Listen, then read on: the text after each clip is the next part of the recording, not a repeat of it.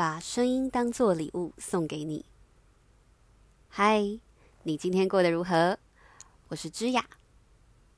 声音的一百个礼物，今天要送给你的礼物是有条理的分析耍废。上周看到一本新书的书名非常特别，中文书名是《如何无所事事》。我内心大为震惊，这年头连耍费都要别人来交了吗？没想到，当我分享这本书名给我的朋友时，朋友分享给我一篇文章，英文的文章标题有异曲同工之妙。刚刚提到的英文书名是《How to Do Nothing》，而这篇文章的标题则是《A Guide to Doing Nothing》。我在沙发上度过的。高品质二十四小时。接下来啊，就来跟大家转述这篇如何耍废的指南文章内容。相信大家在假日都有无所事事的经验，毕竟放假期间各大景点都被游客塞爆，加上来回的路上又会遇到返乡跟回程的车流，恐怖的塞车经验应该会让很多想出门踏青的人打退堂鼓。因此，在家耍废也是一个不错的选择。虽然美其名耍废，但既然利用的是少少又珍贵的假期，我们也应该要追求高品质的耍废体验。问题来了，什么是高品质的耍废体验呢？相信很多人都有种经验，就是觉得明明没做什么事，却觉得一天咻一下就过去了。等到回过神来，才发现宝贵的假期居然感觉什么都没做就溜走了，这就是相当低品质的耍废体验。而我们所追求的高品质耍废体验，就是要真的让自己感觉有放松，一天下来感觉过得既舒服又充实，这样的耍废才会有意义，才让自己呢对得起珍贵的假期。要能够有品质的耍废，关键是掌握一种奇妙的心理状态，并且呢，能够巧妙地驾驭它。这种心理状态被某些流派称为“心流”或是“深度的自我对话”。这样听起来是不是很像一些鬼扯的禅宗大师在教你把假期用在利用做奇怪的修行上呢？其实啊，这些名词听起来很玄幻。但它形容的呢，都是很日常的心理状态。当你做一件自己很有兴趣的事情，你是不是会完全的投入，让你对身边其他事情都毫无感觉？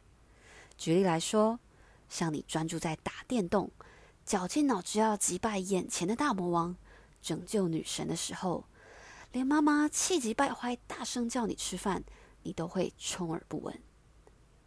因此，我们能够真正享受一件活动的乐趣，就是我们能够进入这个状态的时候。但是问题来了，当我们长时间只为了一件活动进入这个状态，就会变成另一种悲剧。那就是当我们在全心投入这件活动时，我们会连对时间流动的感知都变得迟钝。于是，当我们注意到的时候，一天。就过去了。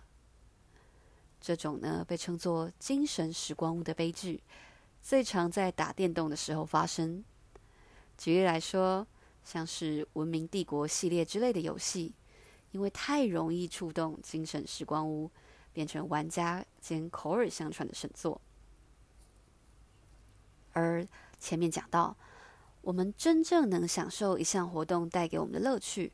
就是在我们忘记其他事情、全心投入的时候。但如果太多时间都全心投入一项活动，虽然过程很欢乐，可是，一天过去后，往往又会觉得，嗯，做的事情好像太少，有点可惜。综合以上两点，就可以知道，最贪心又最高品质的耍废，就是要在这两者之间达到一种巧妙的平衡。因此，作者列出下面五个方法，让你可以进行高品质耍废。第一点，在一天内进行数个能让你全心投入的活动。虽然说这个数个理论上是越多越好，但如果安排了太多，每个时间太短，可能还没来得及全心投入，就要进行下一个活动，这样啊，会落入另一种瞎忙的状态，觉得什么都没有好好享受到。根据作者的人生经验，每一个耍废活动最适当的时间是定在一到两个小时，这个时间的长度足够让你进入全心投入的心流状态，又可以在一天内安排三到四个不同的活动。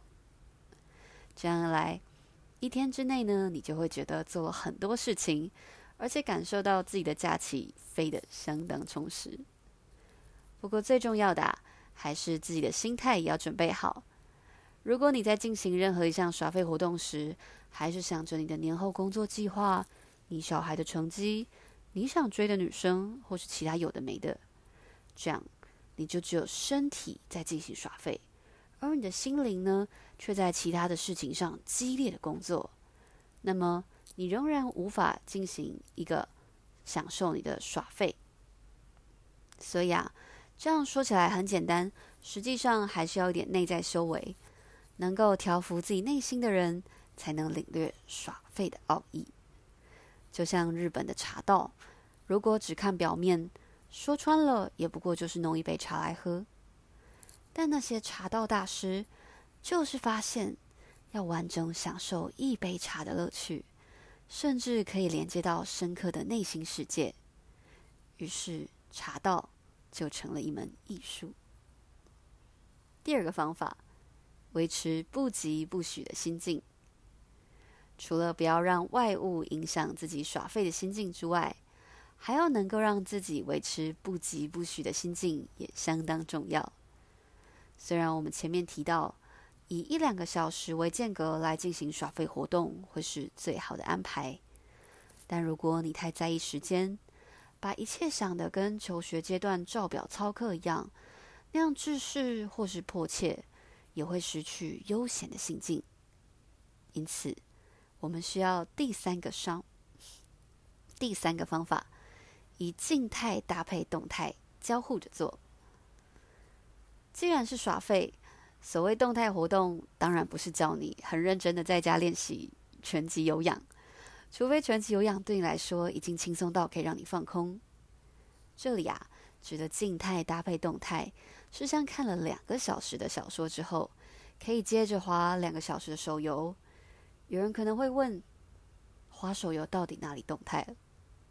而这里讲的静态动态的差别，指的是一种你只是单纯的接收外在给你的乐趣，像是看小说、漫画、追剧。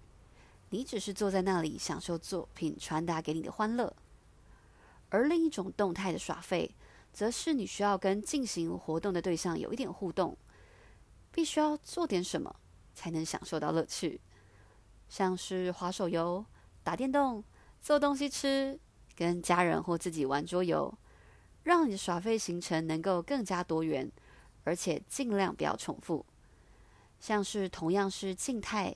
看完小说之后，滑滑手游，就可以接着用串联平台看部电影，接着玩几场纸牌，再看个漫画，感觉是不是既费又开心？接下来第四个方法，挑选采光好的舒服沙发，在环境的营造上，可以选一个采光好的地方，放一个舒服的沙发。作者特别推荐找那种自然光能够透进来的地方，这样啊，在进行耍废的同时，还能够欣赏美丽的光影变化，享受上午、下午、黄昏、夜晚不同时刻不同的氛围。最后，第五个方法，以高热量食物提升耍费的附加价值。最基本的就是用外送平台叫一些高热量的食物。或是自己准备一些稍微觉得奢侈一点的零嘴，像是最近从国外哄回来的咸鸭蛋零嘴，或是外国洋芋片，都蛮推荐试试看。或是啊，弄些北欧花草茶，搭配甜而不腻的茶点，也能够提升在家耍废的质感。其他像是烧熏香、点精油或是烧蜡烛之类的，也是在嗅觉跟施肥上能让耍废体验价值的一种方式。简而言之，作者认为每一个耍废活动最适当的时间是定在一到两个小时，这个时间的长度足够让你进入全心投入的状态，又可以在一天内安排三到四个活动。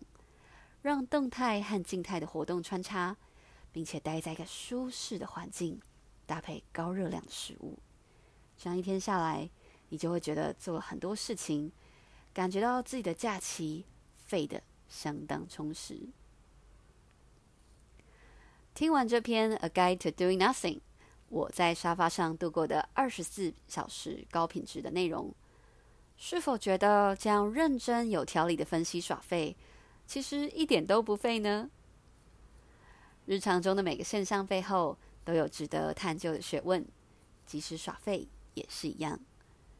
很高兴能和你分享这篇有趣的内容，期待之后我们都能进行高品质的耍费。我是芝雅，我把声音当做礼物送给你。